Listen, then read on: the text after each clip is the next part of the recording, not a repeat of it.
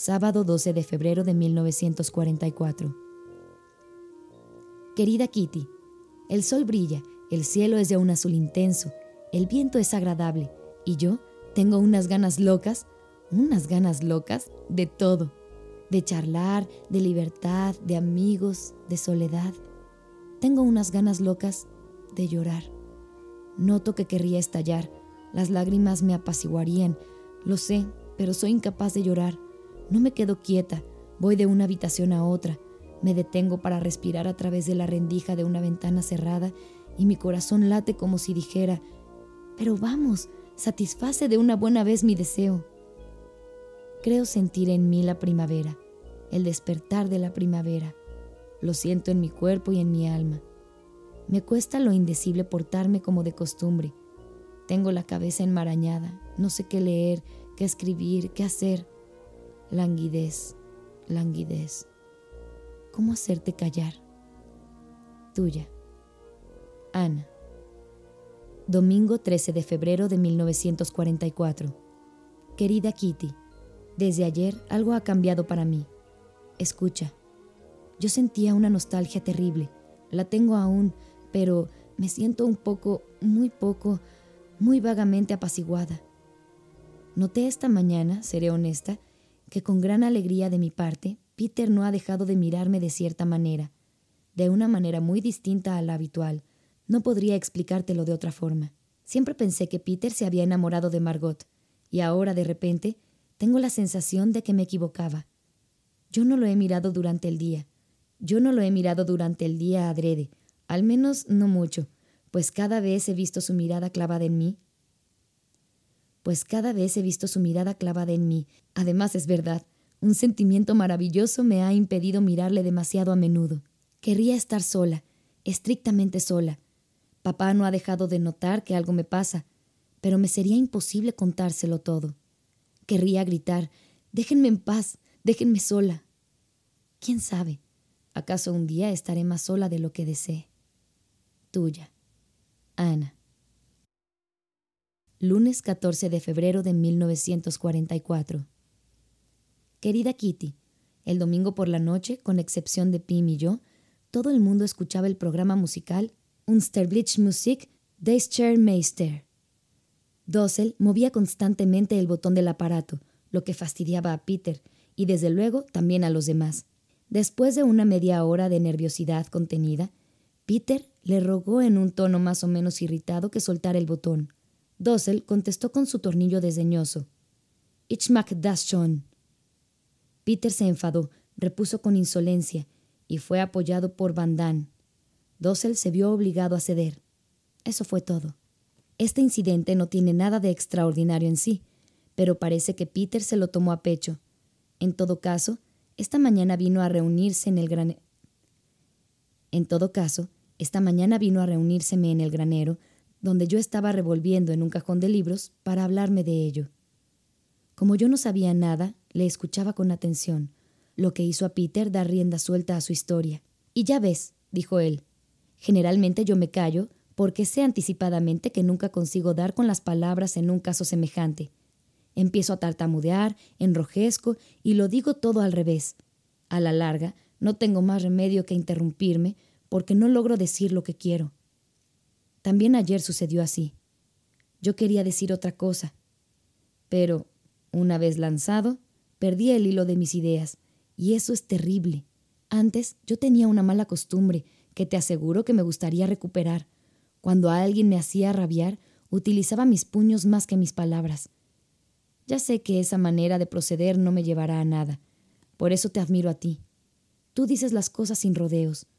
Tú le dices a la gente lo que tienes que decirle. Tú no tienes nada de tímida. Te equivocas, respondí. La mayoría de las veces digo las cosas de una manera totalmente distinta a como me proponía hacerlo. Luego, una vez arrastrada, hablo demasiado. Es una plaga que tú desconoces. Yo me reí para mí al pronunciar estas últimas palabras, pero quise tranquilizarlo, sin que se apercibiera de mi alegría. Sin que se apercibiera de mi alegría, tomé un almohadón para sentarme en el suelo, las rodillas en el mentón Fui toda atención. Estoy verdaderamente encantada, El anexo alberga, pues, a alguien que sufre las mismas crisis de furor que yo. Peter parecía visiblemente aliviado de poder dar rienda suelta al peor lenguaje para criticar a Dossel. Sabía que yo no era una delatora. En cuanto a mí, pasé un momento delicioso, sintiendo con él una comunión que solo había conocido con algunas de mis amigas en otro tiempo. Tuya. Ana. Miércoles 16 de febrero de 1944. Querida Kitty, es el cumpleaños de Margot. A las doce y media, Peter ha venido a administrar los regalitos. Se ha entretenido charlando más tiempo que de costumbre, lo que no habría hecho de haberse tratado de una simple visita de cortesía. Por la tarde, he ido a buscar el café y también las papas, pues puedo muy bien agasajar a Margot una vez por año. Peter ha quitado enseguida de la escalera sus papeles para darme Peter ha quitado enseguida de la escalera sus papeles para dejarme paso y he preguntado, y le he preguntado si había que cerrar la escotilla de la mansarda. mansarda. Y le he preguntado si había que cerrar la escotilla de la mansarda. Sí, me contestó, es preferible. Al volver no tienes más que golpear y yo... Al volver no tienes más que golpear, yo te abriré. Dándole las gracias, he subido a la guardilla, donde he pasado diez buenos minutos eligiendo en el gran tonel las papas más pequeñas. Me dolía la cintura y empezaba a tener frío. Naturalmente no he golpeado y he abierto yo misma la escotilla. Sin embargo, él ha acudido a mi encuentro y, muy servicial, se ha encargado de la cacerola. He buscado empeñosamente, dije yo, pero no las he encontrado más pequeñas. ¿Has mirado en el tonel grande? Sí, he metido bien las manos y lo he revuelto todo. Yo había llegado al pie de la escalera cuando Peter, cacerola en mano, se detuvo para examinarla bien. Ah, es un buen trabajo. Ah, es un buen trabajo, dijo. Y en el momento en que yo le tomaba el recipiente añadió, Te felicito, muchacha. Al decir esto, su mirada era tan tierna, tan cálida, que toda yo misma me estremecí también. Me di cuenta de que él quería hacerme agradable, y como lo ignora todo de la elocuencia economiástica, puso en su mirada toda su expresión. ¿Cómo le comprendo y cuánto se lo agradezco? En este mismo instante sigo sintiéndome toda feliz al evocar sus palabras y la dulzura de sus ojos. Mamá hizo notar que no había allí bastantes papas para la cena. Muy dócil, me brindé para la segunda expedición. Al llegar nuevamente hasta Peter, me disculpé por molestarle dos veces seguidas. Él se levantó, se situó entre la escalera y el muro, me tomó por el brazo y me cerró el camino. Para mí no es una molestia. Yo lo haré. Le dije que no valía la pena, que esta vez no necesitaba elegir papas chicas. Convencido me soltó el brazo, pero al regreso vino a abrirme la escotilla y, nuevamente, me tomó la cacerola de las manos. En la puerta le pregunté, ¿Qué haces en este momento? Francés, fue la respuesta. Le pregunté también si no quería mostrarme sus lecciones y, después de haberme lavado las manos, me senté en el diván. Después de haberle dado algunas indicaciones de francés para su lección, nos pusimos los dos a charlar. Me ha contado que más tarde querría ir a las Indias holandesas y vivir en una plantación. Ha hablado de su familia, del mercado negro, pero terminó por decir, ha hablado de su familia, del mercado negro, pero terminó por decir que se sentía completamente inútil. Le dije que parecía sufrir un fuerte complejo de inferioridad. Él habló también de los judíos, diciendo que le habría resultado mucho más cómodo ser cristiano.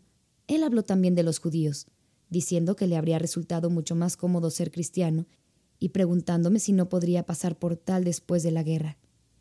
Le pregunté si es que quería hacerse bautizar, pero no se trata de eso. En su opinión, después de la guerra, Nadie sabrá si es judío o cristiano. Durante un segundo he sentido el corazón oprimido. Qué lástima que él no logre siempre desprenderse de un resto de indecencia. Enseguida, nuestra conversación ha sido agradable. Hemos hablado de papá, de la humanidad y de muchas otras cosas que ya ni siquiera recuerdo exactamente. No me he ido hasta las cuatro y media. Por la noche ha vuelto a decir algo muy bonito se vinculaba a una foto de un artista que yo le había regalado y que pende de la pared de su cuarto desde hace más de un año y medio. Puesto que le gusta tanto, yo le envié a escoger algunas otras artistas de mi colección. No, repuso él, prefiero tenerla sola a ella. La veo todos los días y se ha transformado en mi amiga. Ahora comprendo mejor por qué abraza a Mouschi con tanta frecuencia. Se ve que él también siente necesidad de ternura.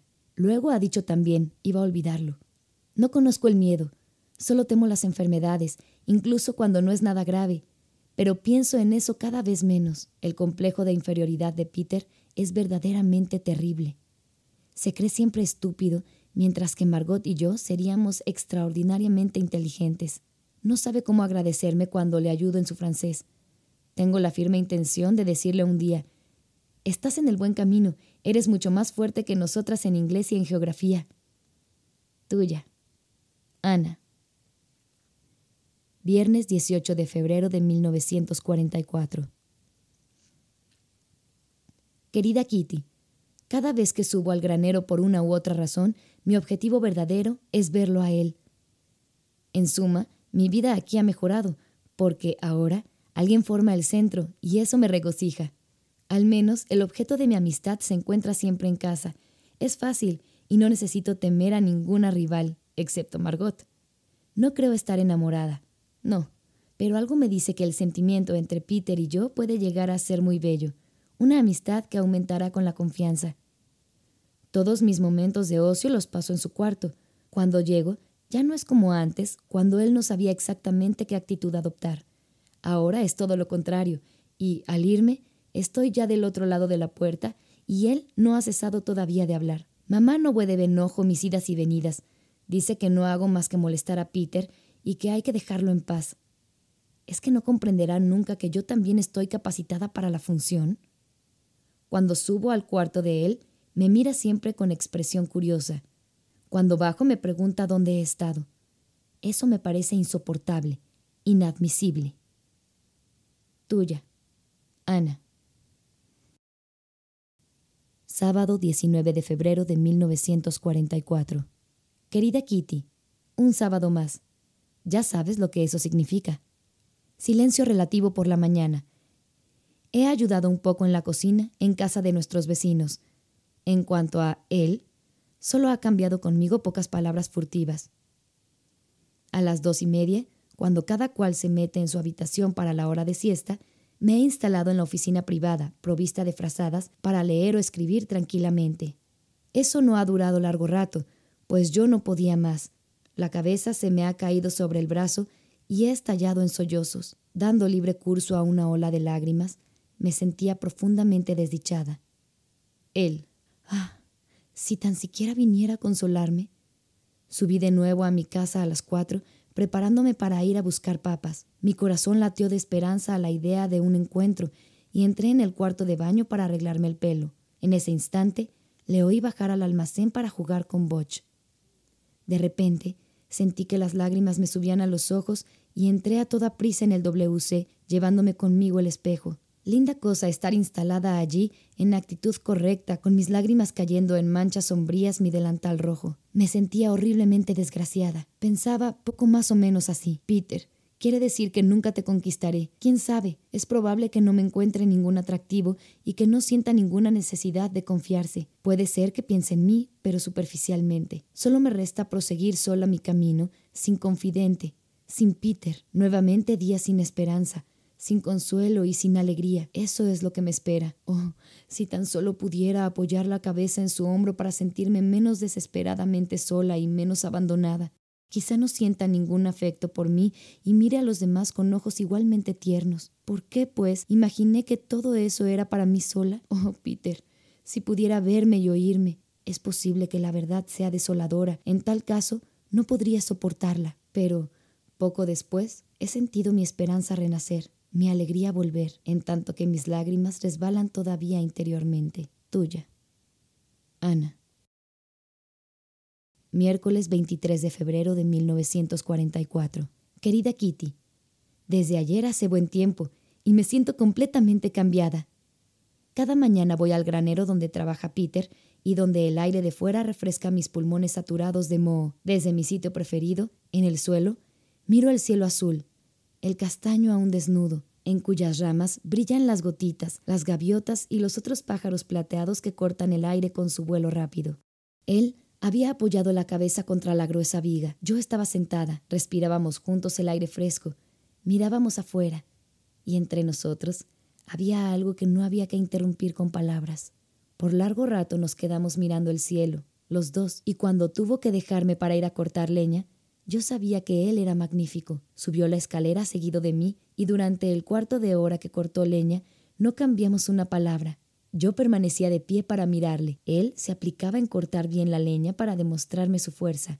Yo también miré por la ventana abierta, tras la cual se divisaba una gran parte de Ámsterdam. Se ve por sobre los techos hasta la línea del horizonte, de un azul tan límpido que ya no se distinguía. Me dije, mientras esto exista y que yo pueda ser sensible a ello, este sol radiante, este cielo sin nubes, no puedo estar triste. Para el que tiene miedo, que se siente solo o desdichado, el mejor remedio es el de salir al aire libre y buscar un lugar aislado donde está en comunión con el cielo, con la naturaleza y con Dios. Únicamente entonces se siente que todo está bien así y que Dios quiere ver a los hombres felices en la naturaleza simple, pero bella. Mientras esto exista, e indudablemente será siempre así, estoy segura de que todo pasará, estoy segura de que todo pesar hallará su consuelo, fueran cuales fueren las circunstancias. Este instante de dicha suprema quizá no tenga yo que esperar mucho tiempo para compartirlo con aquel que lo haya vivido como yo. Tuya. Ana. Pensamiento. Muchas cosas nos faltan aquí, muchas y desde hace mucho tiempo, y de ellas me veo privada tanto como tú. No quiero decir físicamente, pues tenemos lo que necesitamos. No, hablo de las cosas que suceden en nosotros, tales como los pensamientos y los sentimientos. Siento la nostalgia, tanto como tú, del aire y de la libertad, pero he empezado a creer que poseemos el privilegio de tener una compensación enorme por todas esas privaciones. De ello me he percatado repentinamente esta mañana frente a la ventana abierta. Quiero decir, una compensación del alma. Mirando afuera, es decir, a Dios, y abrazando con una mirada recta y profunda a la naturaleza, yo me sentía dichosa, nada más que dichosa. Y, Peter, mientras esa dicha esté en ti, gozar de la salud, de la naturaleza y de muchas otras cosas, mientras seas capaz de sentirla, siempre volverá a ti. Puede perderse todo, la riqueza, el prestigio, pero esa dicha en tu corazón solo puede, cuanto más, ensombrecerse y volverá a ti siempre mientras vivas. Mientras levantes los ojos, sin temor, hacia el cielo, estarás seguro de ser puro y volverás a ser feliz, suceda lo que suceda. Domingo 27 de febrero de 1944. Muy querida Kitty, en el fondo de la mañana a la noche yo no hago más que pensar en Peter. Me duermo evocando su imagen, sueño con él durante la noche y me despierto todavía bajo su mirada. Tengo la impresión muy nítida de que, contrariamente a las apariencias, Peter y yo no somos muy diferentes el uno del otro. Te diré por qué. A Peter, lo mismo que a mí, le falta una madre.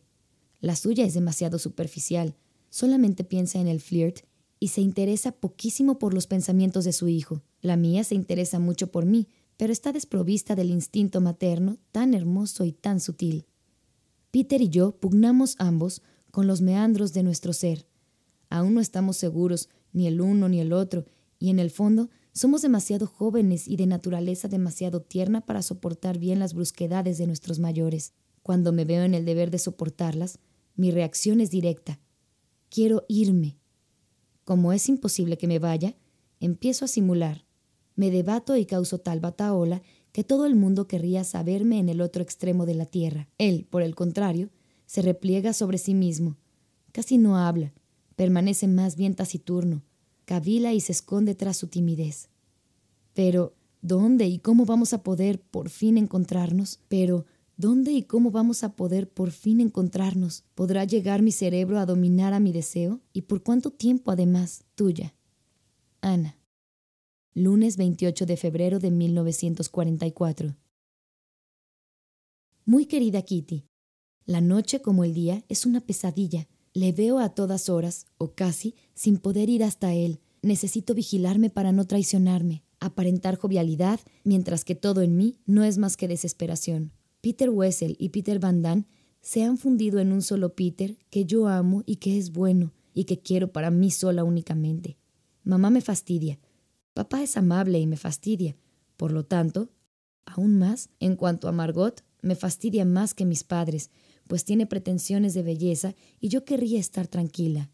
Peter no se ha reunido conmigo en el granero. Ha ido a la guardilla para un pequeño trabajo de carpintería. A cada chirrido, a cada martillazo caía una nueva partícula de mi valor y me entristecía cada vez más. A lo lejos, un carillón tocaba Rechtop van Licht, Rechtop van Ciel, el cuerpo derecho y el alma derecha. Soy sentimental, ya lo sé. Estoy desesperada y no soy razonable. Eso lo sé también. Oh, ayúdame, tuya. Ana. Miércoles primero de marzo de 1944. Querida Kitty, mis propios intereses pasan a segundo plano debido a un robo. No es divertido eso de repetirse, pero yo no puedo remediarlo. Los rateros sienten cierto placer en honrar a Kraler. Los rateros sienten cierto placer en honrar a Kraler y compañía con su visita. Este robo es mucho más complicado que el de julio de 1943. Anoche, cuando como de costumbre el señor Van se trasladó al despacho de Kraler a las siete y media, vio que las puertas de vidrios y la puerta del escritorio estaban abiertas. Sorprendido, decidió inspeccionar los lugares y tuvo otras sorpresas. Las puertas del vestuario estaban igualmente abiertas y había allí un desorden espantoso, sobre todo en la oficina delantera. Su primer pensamiento fue un ladrón. Para saber a qué atenerse, bajó hasta la puerta de entrada y la examinó. Todo estaba cerrado y la cerradura de seguridad intacta.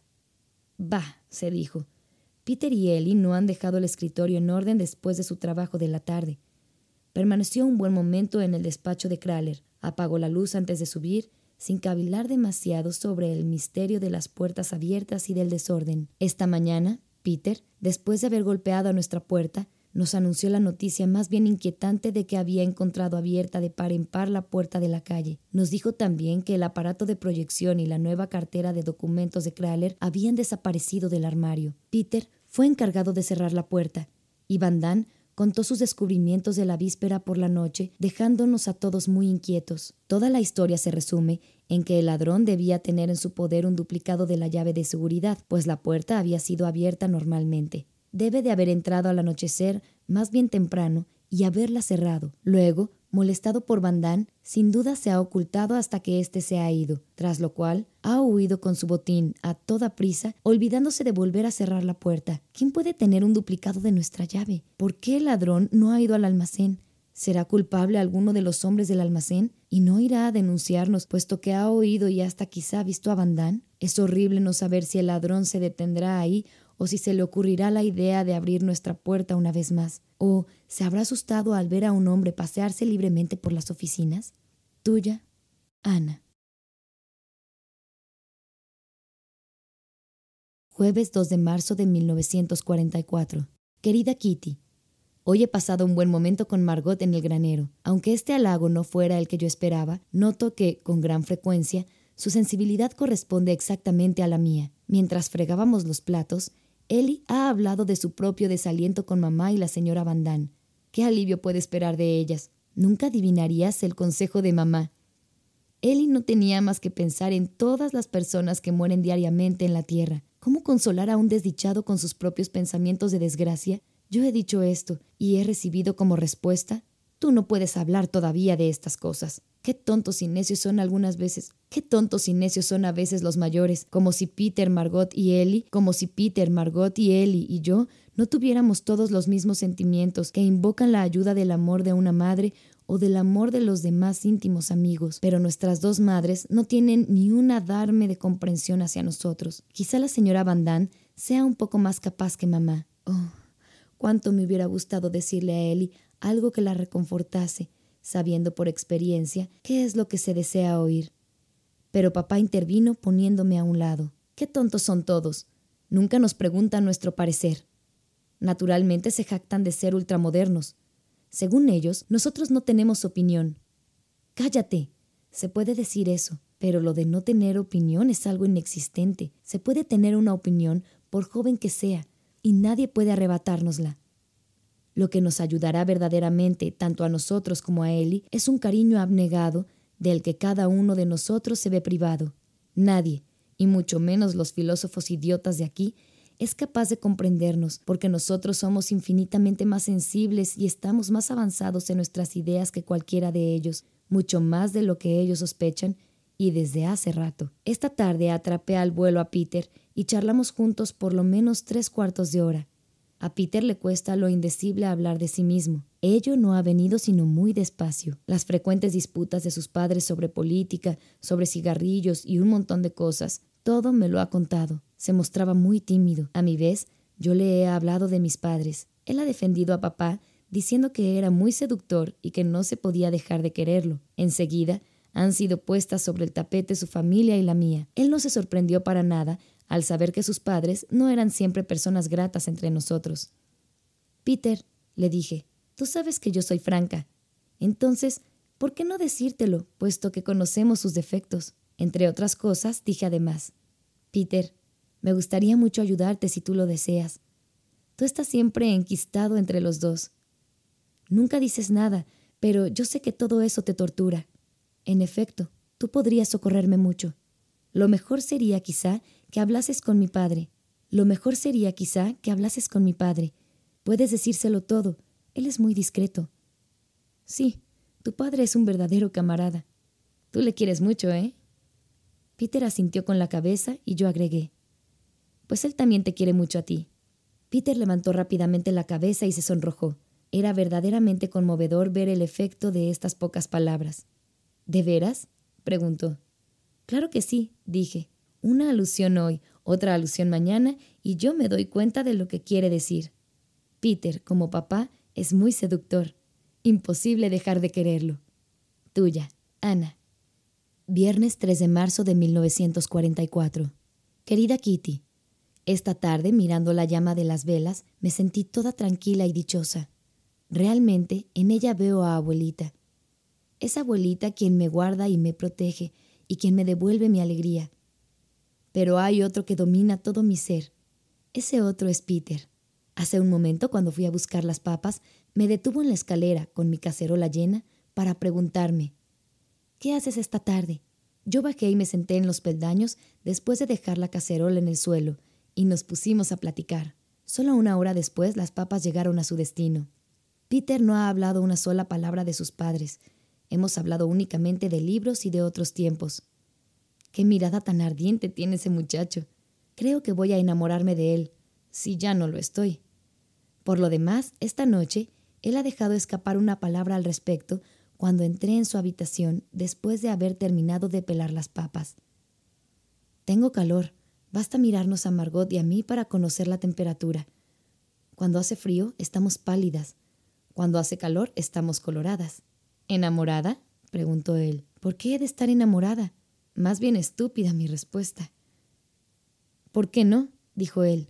Enseguida ha sido menester que nos reuniéramos con los otros para comer. ¿Qué ha querido decir?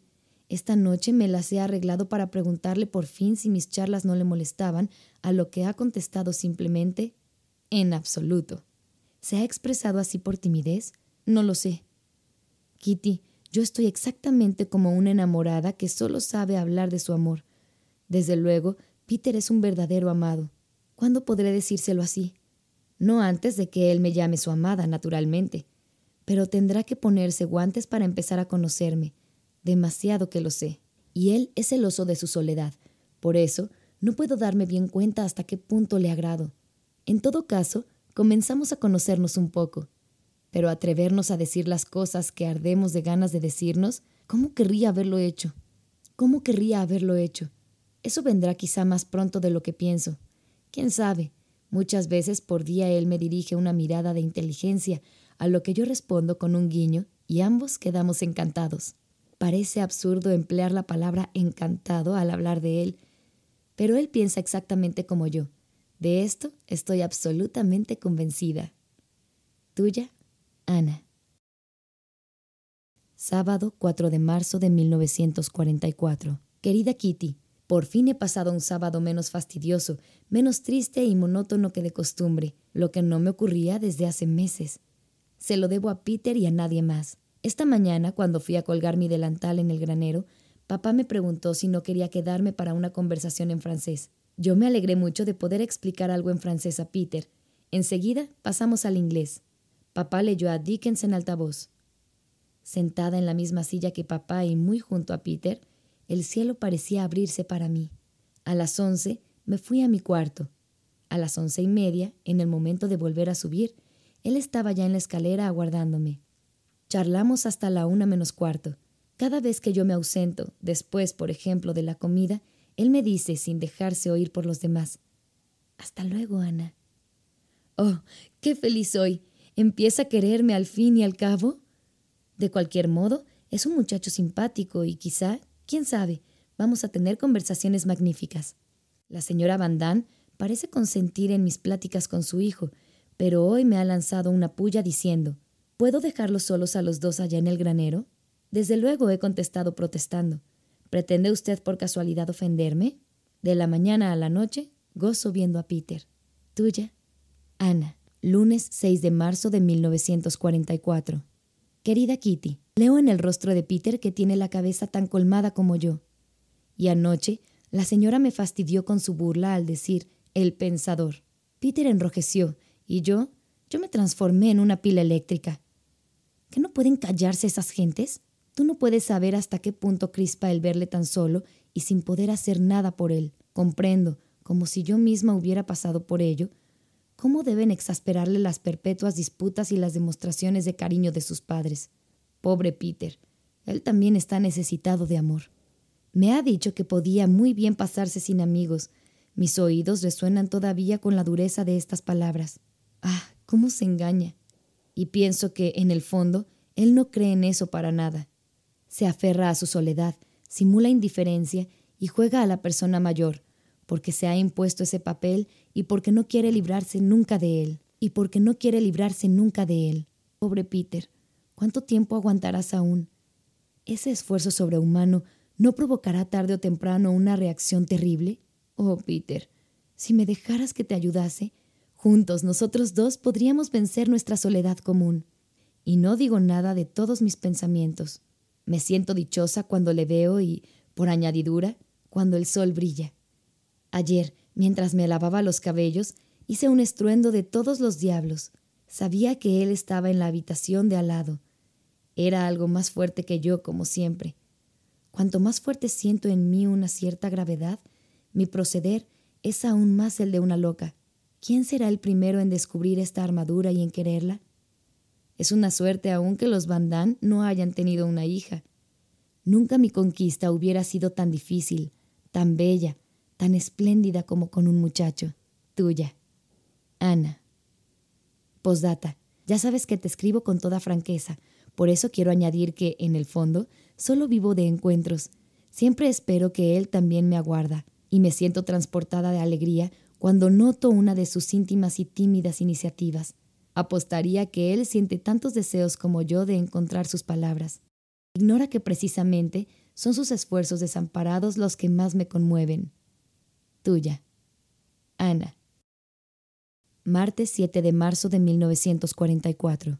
Querida Kitty, cuando empiezo a reflexionar sobre mi pequeña vida de 1942, todo se me antoja irreal. Esta pequeña vida bendita era vivida por una Ana muy diferente que la de, de la que esta pequeña vida bendita era vivida por una Ana muy diferente de la que ahora ha conquistado cierta cordura, admiradores en cada esquina, una veintena de amigas, no todas íntimas desde luego, ser la predilecta de la mayoría de sus profesores y mimada a más no poder por sus padres con bombones, con dinero de bolsillo. ¿Qué más pedir? Tú me preguntarás cómo pude embaucar a la gente a ese punto. Lo dice Peter, la seducción. No me parece completamente justo. Cada profesor encontraba ocurrentes mis salidas y mis observaciones. Mi rostro era riente, mi sentido crítico original y encantador. Yo era un flirt incorregible, coqueta y divertida y nada más. Algunas de mis cualidades me hacían popular, es decir, la reserva, la honestidad, la franqueza y la generosidad. Nunca le hubiera negado a un condiscípulo que copiase uno de mis deberes. Los bombones los repartía generosamente y jamás fui vanidosa. Toda esta admiración no habría hecho de mí un arrogante. Tuve una suerte, la de ser arrojada bruscamente a la realidad, y he necesitado más de un año en habituarme a una vida desprovista de toda admiración. Mi reputación en la escuela fue así. Siempre la primera en chacotear y en gastar bromas, la eterna jaranera, nunca llorona ni caprichosa. Para que me acompañasen en bicicleta o ser objeto de una atención cualquiera, no tenía más que levantar el dedo meñique. A Ana, la escolar de entonces, yo la veo con el retroceso del tiempo como una chiquilla encantadora, pero muy superficial. Yo la veo con el retroceso del tiempo como una chiquilla encantadora, pero muy superficial, que no tiene nada de común conmigo. Peter, muy a propósito, ha dicho de mí. Cada vez que te veía tenías al lado a dos muchachos o más y una fila de muchachas. Reías siempre y eras siempre el centro de la pandilla. ¿Qué queda de aquella muchacha? No he olvidado la risa ni las ocurrencias y no me canso de criticar a la gente como antes. Quizá mejor que antes, soy todavía capaz de practicar el flirt. Quizá mejor que antes. Soy todavía capaz de practicar el flirt. Sí, yo quiero. Esa es la cuestión. Me gustaría, por espacio de una velada, de algunos días o de una semana, volver a ser la de antes, alegre, aparentemente despreocupada, aparentemente despreocupada, pero al cabo de una semana se sentiría saturada y vería con gratitud al primero que llegara y fuese capaz de hablar de algo que valiera la pena. Ya no necesito adoradores o admiradores seducidos por una sonrisa lisonjera, sino amigos cautivados por mi carácter y mi proceder. Comprendo que estas exigencias reducirían mucho mi círculo de íntimos, pero ¿qué se ha de hacerle? Lo importante es que conservase lo importante es que conservase algunas personas a mi alrededor. A pesar de todo, mi felicidad de 1942 tampoco era intacta. Con frecuencia me sentía abandonada, pero el moverme de la mañana a la noche me impedía pensar demasiado en ello, y yo me divertía cuanto podía, consciente o inconscientemente, Trataba de ignorar el vacío que sentía divirtiéndome así, mientras que ahora miro las cosas de frente y estudio. Aquel periodo de mi vida terminó irrevocablemente. Los años de escuela, su tranquilidad y su despreocupación nunca más volverán. Los he superado y ya no los deseo. Sería incapaz de seguir pensando únicamente en la diversión. Una pequeña parte de mí exigiría siempre ser seria. Mi vida, hasta el nuevo año 1944, la veo a través de una lupa despiadada. Primero, nuestra casa bañada de sol. Luego, aquí, desde 1942, el brusco cambio, las disputas, las reprimendas, etc. Yo fui tomada desprevenida como si hubiera recibido un mazazo y para darme ánimo me volví insolente. La primera parte de 1943, la primera parte de 1943 crisis de lágrimas, soledad infinita, lenta comprensión de todos mis defectos que, graves ya, parecían agravarse aún doblemente. Durante todo el día hablaba a tuertas y a derechas, tratando de poner a Pim de mi parte. No lo conseguí. Me hallaba sola ante la difícil tarea de cambiarme a mí misma a fin de no seguir provocando reproches, porque los reproches me deprimían y me desesperaban. La segunda parte del año fue un poco mejor. Me transformé en jovencita y los mayores comenzaron a considerarme más bien como uno de ellos. Empecé a reflexionar, a escribir cuentos. Por fin, comprendí que los demás no tenían ya el derecho de utilizarme como una pelota de tenis, enviándome a un lado y a otro. Decidí cambiar y formarme según mi propia voluntad, pero lo que más me conmovió fue cuando tuve que confesarme que ni siquiera papá sería nunca mi confidente. Ya no podría tener confianza en nadie salvo en mí misma. Después del año nuevo, el otro cambio, mi anhelo. Era mi deseo tener a un muchacho por amigo y no a una muchacha. Existía también el descubrimiento de mi dicha bajo mi caparazón hecha de superficialidad y de alegría. De tiempo en tiempo, al tomarme grave, sentíame consciente de un deseo sin límites por todo lo que es belleza y bondad. Y por la noche, en la cama, al terminar mis rezos con las palabras Gracias, Dios mío, por todo lo que es bueno, amable y hermoso. Mi corazón regocíjase. Lo bueno es la seguridad de nuestro escondite, de mi salud intacta, de todo mi ser. Lo amable es Peter, es el despertar de una ternura que nosotros mismos sentimos sin osar todavía ni el uno ni el otro nombrarla o tan siquiera rozarla, pero que se revelará el amor, el porvenir, la felicidad, lo hermoso, Es el mundo, la naturaleza, la belleza y todo cuanto forma la belleza. Yo no pienso ya en la miseria, sino en la belleza que sobrevivirá. He ahí la gran diferencia entre mamá y yo. Cuando se está desalentado y triste, ella aconseja, pensemos en las desgracias del mundo y alegrémonos de estar al abrigo. Y yo, por mi parte, aconsejo, sal, sal a los campos, mira la naturaleza y el sol, ve hacia el aire libre y trata de reencontrar la dicha en ti misma y en Dios. Piensa en la belleza que se encuentra todavía en ti y alrededor de ti. Sé dichosa. En mi opinión, el consejo de mamá no conduce a nada porque ¿qué hay que hacer cuando uno se encuentra en la desgracia? ¿No salir de ella? En tal caso, uno está perdido. En cambio, juzgo que volviéndose hacia lo que es bello, la naturaleza, el sol, la libertad, lo hermoso que hay en nosotros, nos sentimos enriquecidos. Al no perder esto de vista, volvemos a encontrarnos en Dios y el equilibrio retorna a nosotros. Aquel que es feliz puede hacer dichoso a los demás. Quien no pierde ni el valor ni la confianza, jamás perecerá por la miseria. Tuya, Ana. Domingo 12 de marzo de 1944. Querida Kitty, en estos últimos días mi silla está abandonada. Ya no me siento. Es un vaivén perpetuo de mi cuarto al granero. Me alegra mucho hablar con Peter, pero tengo un miedo cerval de molestarlo. Él ha vuelto a hablarme de cosas de antes, de sus padres y de sí mismo. Eso no me basta ni poco ni mucho y me preguntó por qué deseo más. Al principio, él me encontró insoportable y la impresión era recíproca. Ahora, yo he cambiado de parecer. ¿Le ha sucedido a él lo mismo?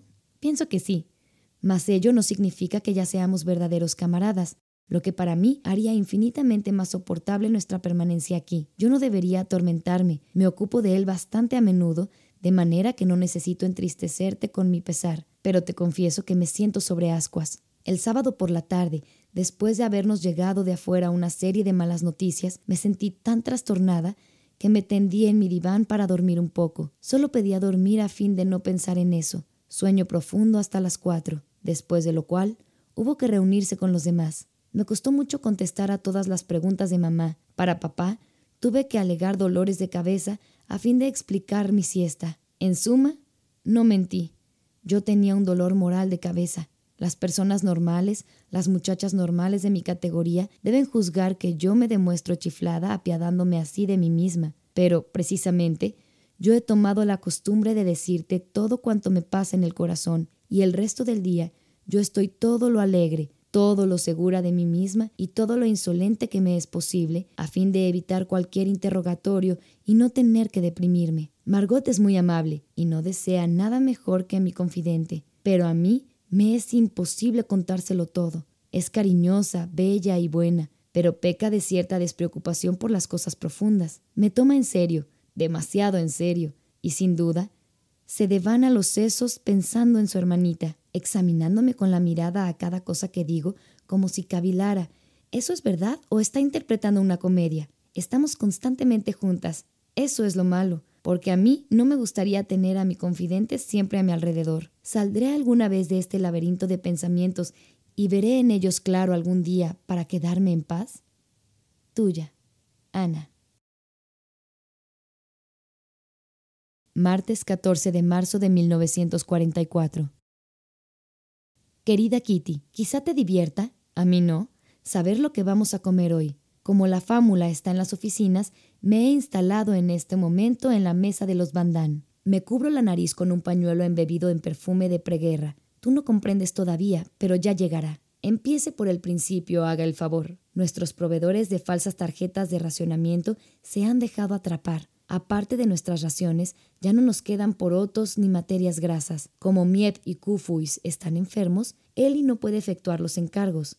La melancolía reina en casa y forzosamente las comidas se están resintiendo. A partir de mañana no tendremos un gramo de grasa, ni de manteca, ni de margarina. El desayuno ya no consiste en papas fritas, para economizar el pan, sino en avena con leche.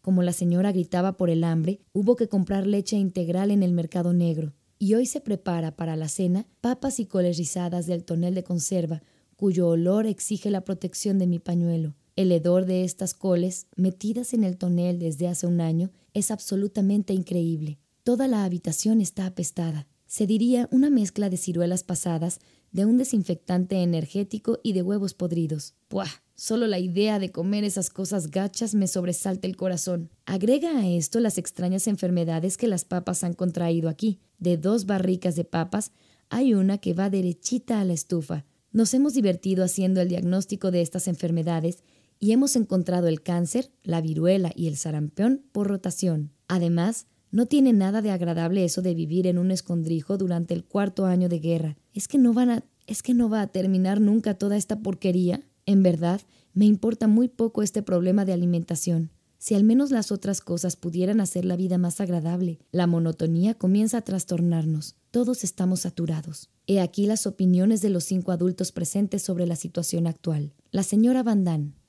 El papel de Cenicienta ya no me entusiasma. Quedarme sentada buscándome las pulgas me fastidia. Por eso me pongo de nuevo a cocinar. No sin lamentarme, porque es imposible guisar sin materias grasas, y todos esos pequeños olores sospechosos me hacen daño en el corazón, y, como recompensa, mi pena tiene que acostumbrarse a los gritos y a la ingratitud. Siempre es culpa mía. Yo soy el chivo expiatorio. Además, juzgo que la guerra no adelanta mucho. Los alemanes terminarán por lograr la victoria. Siento un terror pánico de verme morir de hambre y maltrato a todo el mundo cuando estoy de mal humor. El señor Van el señor Van Ante todo, fumar, fumar y fumar. Al lado de eso, la basofia, la política y los malos humores de Kerly no son tan graves como parecen. Kerly es verdaderamente muy amable, pero cuando no tiene nada que fumar, todo va mal. Solo se oye, voy a caer enfermo, nos alimentamos demasiado mal, yo necesito carne. Kerly no lo comprende porque es tonta. Tras lo cual, los esposos arman entre ellos una trapatiesta. La señora Frank. La alimentación quizá no tenga mucha importancia, pero, sin embargo, me agradaría contar con una pequeña tajada de pan de centeno, pues tengo un hambre terrible. Si yo fuera la señora Van hace mucho tiempo que hubiese contenido esa manía de fumar constantemente como lo hace su marido. Pero necesito un cigarrillo enseguida, porque los nervios me están dominando. Los ingleses se engañan a menudo, pero la guerra adelanta a pesar de todo. Aún tengo el derecho de hablar, y me alegro de no estar en Polonia. El señor Frank. Todo marcha bien y no necesito nada. Un poco de paciencia todavía. Podemos aguantar. Mientras haya papas, no digo nada. Tendré que pensar en dar una parte de mi ración a Eli. La política marcha a pedir de boca. Soy muy, muy optimista. El señor Dossel. Se trata de terminar mi tesis a tiempo. La política se muestra excelente. Nunca nos atraparán. Es imposible. En cuanto a mí, yo, yo, yo, yo. Tuya. Ana.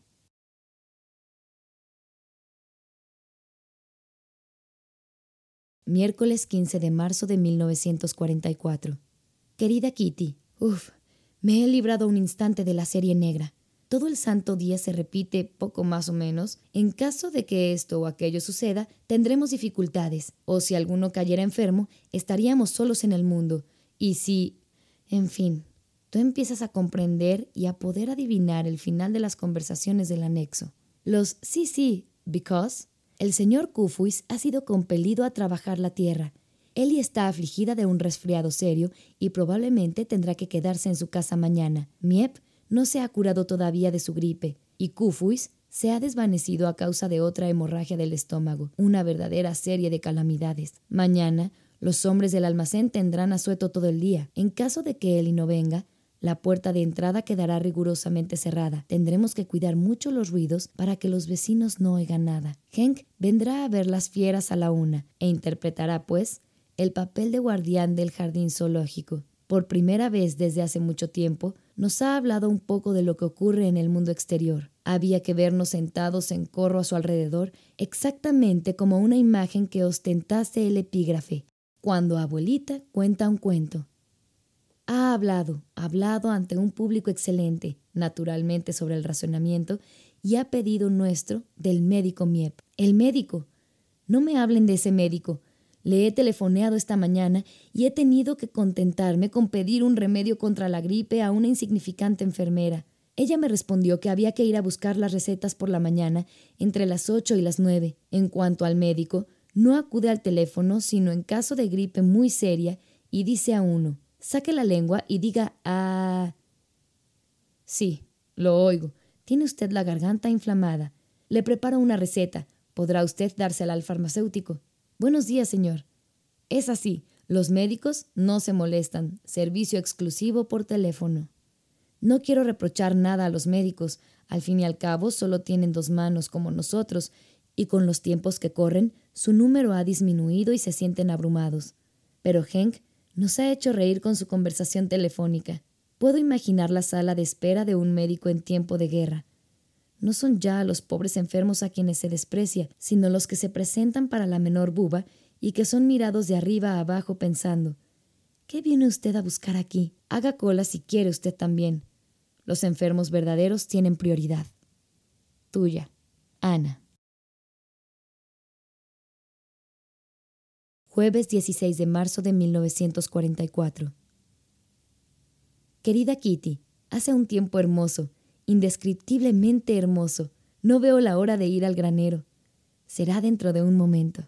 No es extraño que Peter esté mucho más tranquilo que yo. Tiene su propia habitación en la cual estudia, reflexiona, sueña y duerme, mientras que yo, yo estoy empujada de un lado para otro. Es raro que me encuentre sola en este cuarto, obligadamente compartido, cuando tengo tanta necesidad de estar sola. De ahí mis escapadas al granero, donde me encuentro a mí misma por un instante, aparte de los momentos pasados contigo. Basta de aburrirte con mis jeremiadas. Al contrario, estoy bien resuelta a ser valerosa. Gracias a Dios, los demás no pueden adivinar lo que sucede en mí, salvo que de día en día estoy más distante de mamá, soy menos cariñosa con papá y ya no siento deseos de hacerle a Margot la menor confidencia.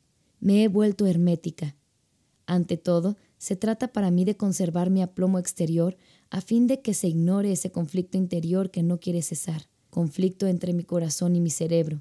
Hasta ahora, es este último quien detenta la victoria. Pero ¿no va a mostrarse aquel más fuerte? Lo temo a veces y lo quiero a menudo. Qué difícil es no dejar escapar nada delante de Peter. Sin embargo, a él le toca empezar. Resulta penoso, al cabo de cada día, no haber visto nunca realizarse todas las conversaciones ya materializadas en mis sueños.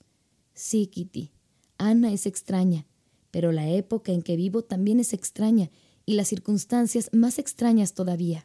La cosa más maravillosa, y ya es algo, es poder escribir todo lo que siento, si no, me ahogaría.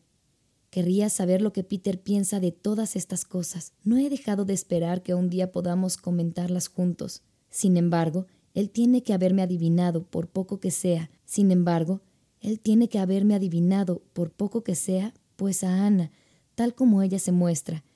Y hasta aquí él no conoce más que a esa. Él no podría amarla jamás. ¿Cómo podría él, tan partidario de la tranquilidad y el reposo, simpatizar conmigo, que no soy más que un torbellino y estruendo? Sería el primero y el único en el mundo que habría mirado detrás de mi máscara de cemento y la arrancará de pronto. ¿No dice un viejo proverbio que a menudo el amor nace de la compasión y que los dos andan juntos de la mano? Es exactamente mi caso, ¿verdad? Porque yo me compadezco de él tanto como a menudo me compadezco de mí misma. No sé en realidad cómo arreglármelas para encontrar las palabras de entendimiento. Entonces, ¿cómo esperarlas de él, que le cuesta expresarse mucho más que a mí? Si pudiera escribirle al menos, si pudiera escribirle, al menos sabría a qué atenerme sobre lo que tanto deseo decirle.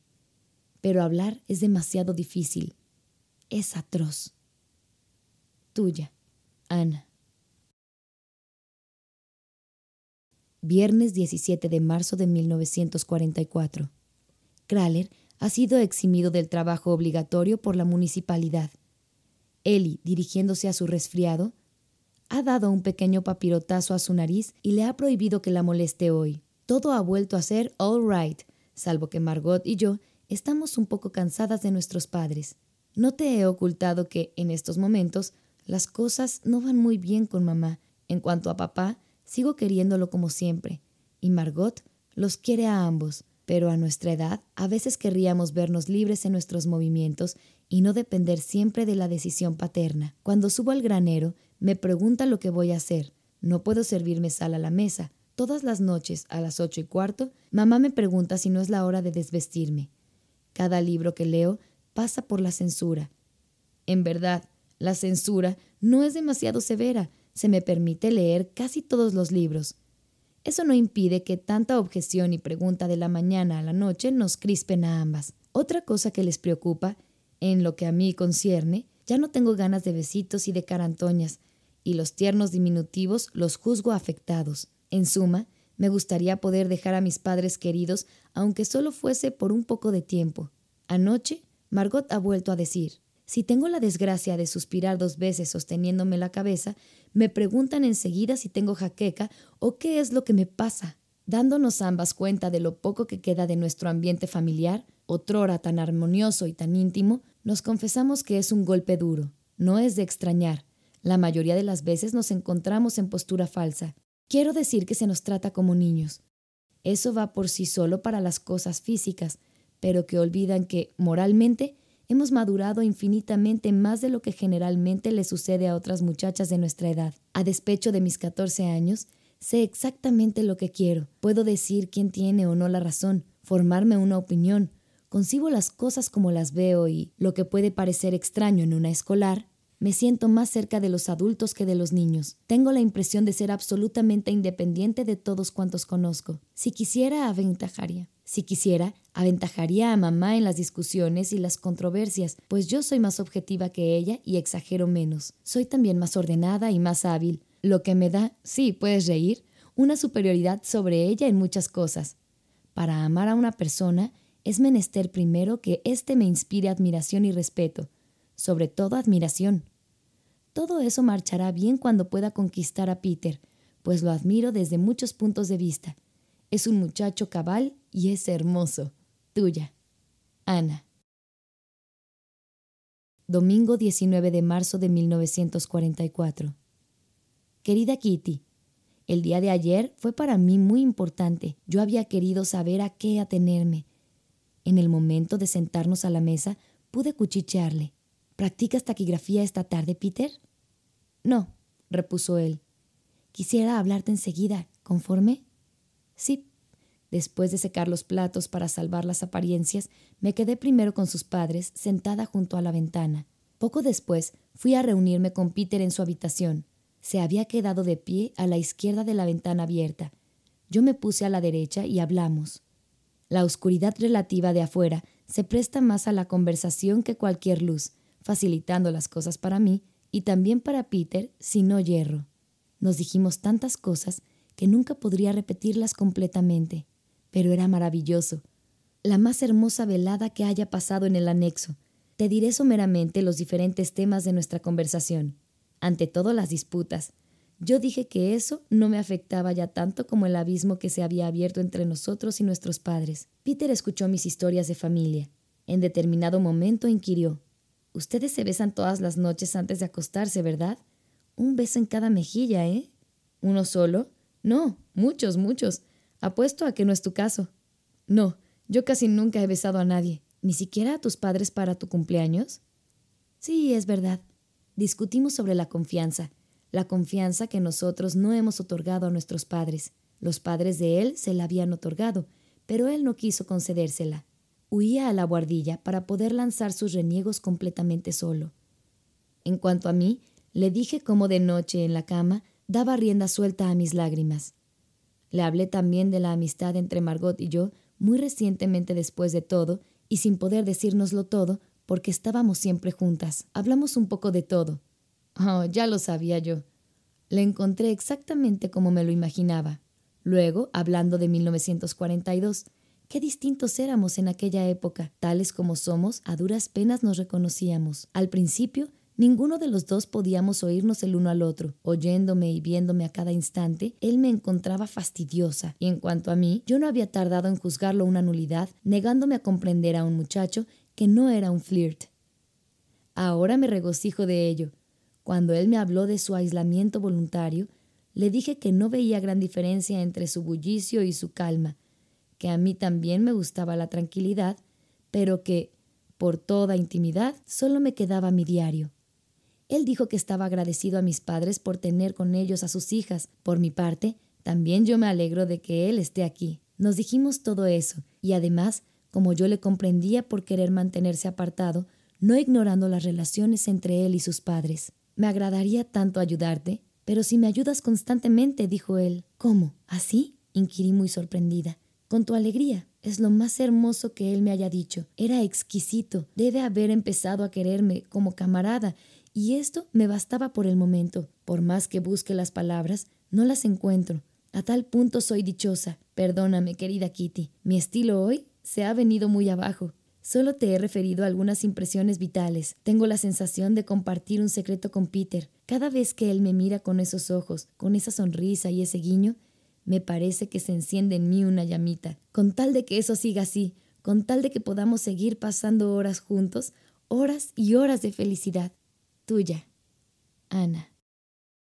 Lunes 20 de marzo de 1944. Querida Kitty, esta mañana Peter me ha preguntado por qué no iba a menudo por la noche, diciéndome que yo no le molestaba en absoluto y que su cuarto era bastante grande para los dos.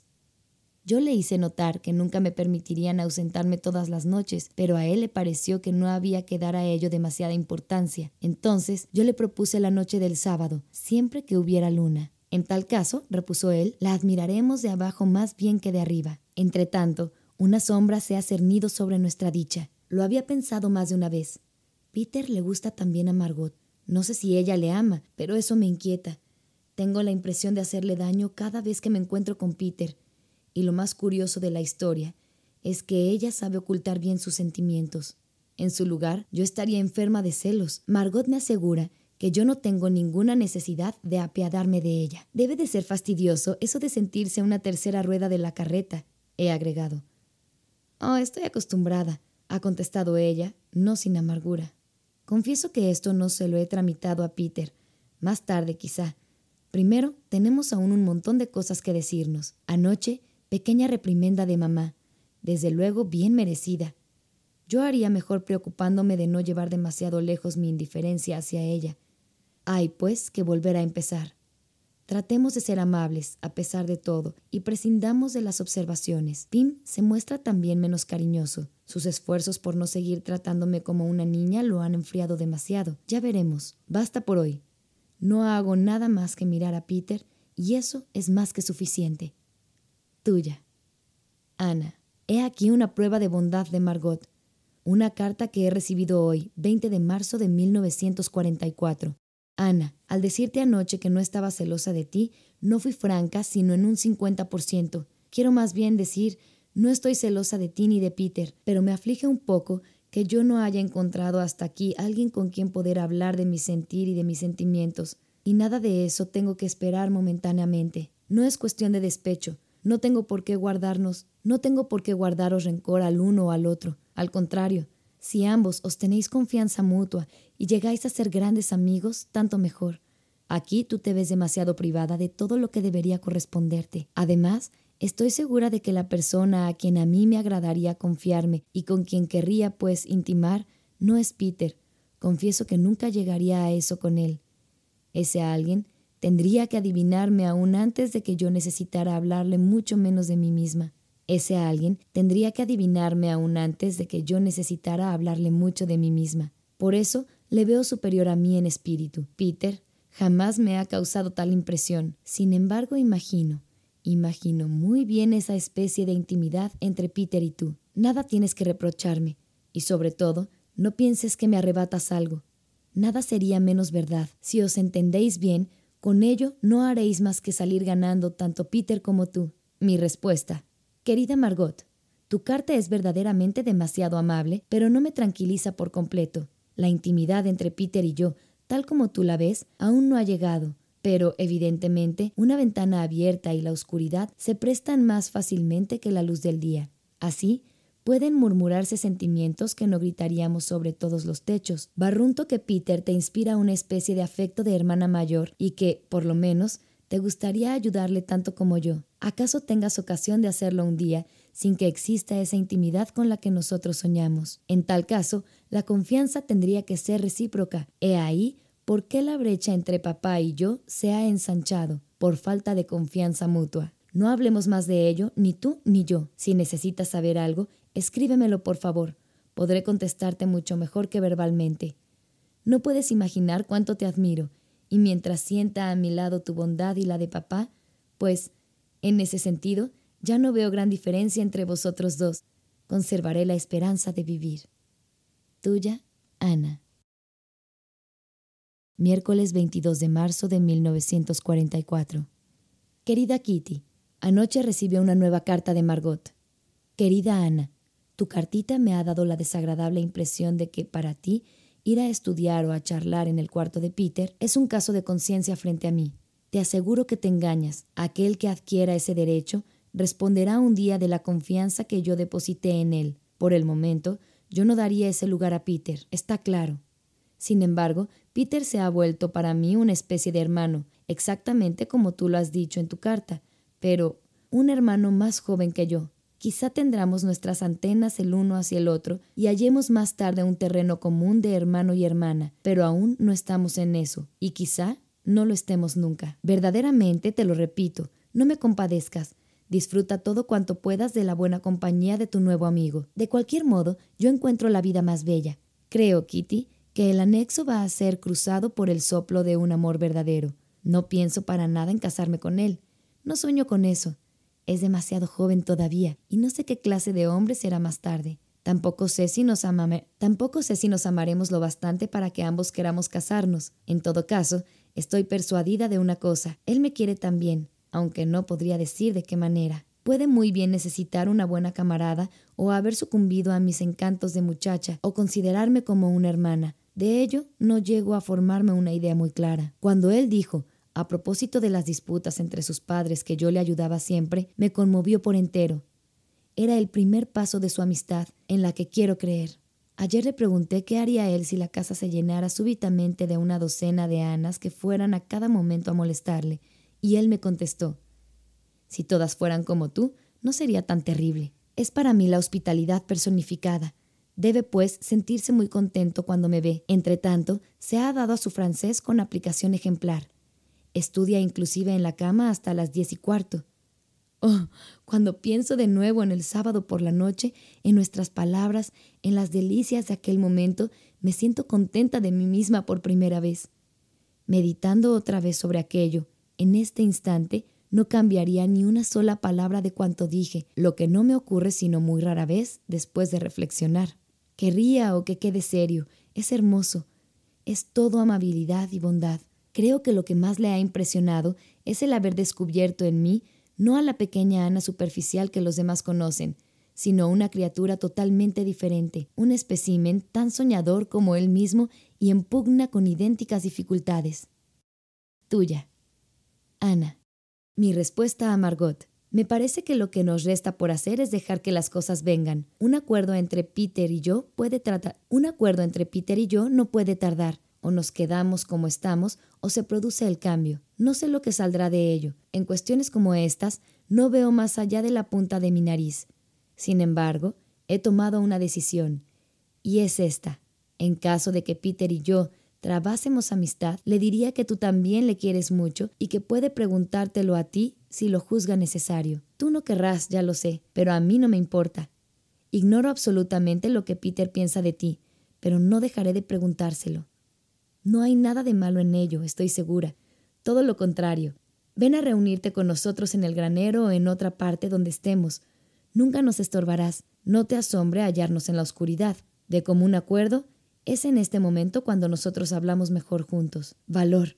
Yo también lo necesito, y no resulta siempre fácil. Vendrá tu turno, quizá más pronto de lo que crees. Tuya, Ana. Jueves 23 de marzo de 1944. Querida Kitty, nuestros asuntos van un poco mejor. Gracias al cielo, nuestros proveedores de falsas tarjetas de racionamiento han sido soltados. Miep ya vuelve desde ayer. Eli sigue mejor, a pesar de su tos persistente, pero Kufuis tendrá que guardar cama aún por bastante tiempo. Ayer, un avión se desplomó en la vecindad. Los hombres de la tripulación pudieron saltar a tiempo y aterrizar con sus paracaídas. El aparato se estrelló contra una escuela vacía y causó algunos muertos y un ligero incendio. Los alemanes ametrallaron a los aviadores. Era espantoso. Los espectadores holandeses ante semejante cobardía estuvieron a punto de estallar de rabia y no podían decir nada. Nosotras, es decir, las mujeres de la casa, tuvimos un miedo cerval. Qué abominables son esas ametralladoras. He tomado la costumbre de subir por la noche al cuarto de Peter para respirar allí aire fresco. Me pongo en una silla a su lado y me siento contenta mirando hacia afuera. Qué tontos son Van Damme y Dossel cuando me ven aparecer en su habitación.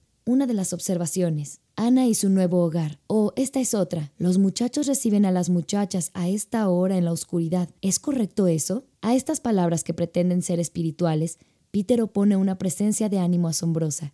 Desde luego, también a mamá le cuesta ocultar su curiosidad, se repudre de ganas de saber de qué hablamos, pero no se atreve a preguntar nada, sabiendo que corre el riesgo de dar un paso en falso. Peter, hablando de los mayores, dice que todo eso no es más que celos. Están celosos porque nosotros somos jóvenes y porque no hacemos el menor caso de sus odiosas advertencias. A veces, él viene a buscarme y, a pesar de todas sus buenas intenciones, enrojece como una ampola y empieza a tartamudear. Yo no enrojezco nunca, y lo celebro, porque debe ser una sensación muy desagradable. Papá dice siempre que soy una presumida. No es verdad, pero sí soy coqueta. Todavía no he oído alabar mucho mi belleza, salvo a un condiscípulo que me decía que yo era encantadora cuando me reía. Ayer Peter me dirigió un piropo sincero. Para decirte un poco, voy a referirte poco más o menos nuestra conversación. Peter suele decir, Vamos, una risita. A la larga le pregunté, ¿por qué quieres que me ría siempre? Porque resulta encantador. Al reír aparecen tus hoyuelos.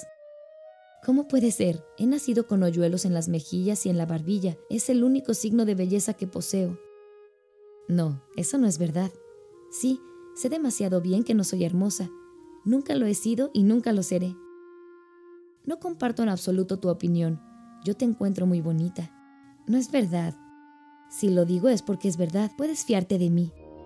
Naturalmente yo le devolví el cumplido. Todos tienen algo que decir sobre la repentina amistad entre nosotros. Sus pequeños chismorreos poco nos interesan y sus observaciones no son realmente originales. ¿Es que los diferentes padres han olvidado ya su propia juventud? Dijérase que sí. Nos toman siempre en serio cuando decimos algo en son de chanza y se ríen cuando nos sentimos serios. Tuya, Ana.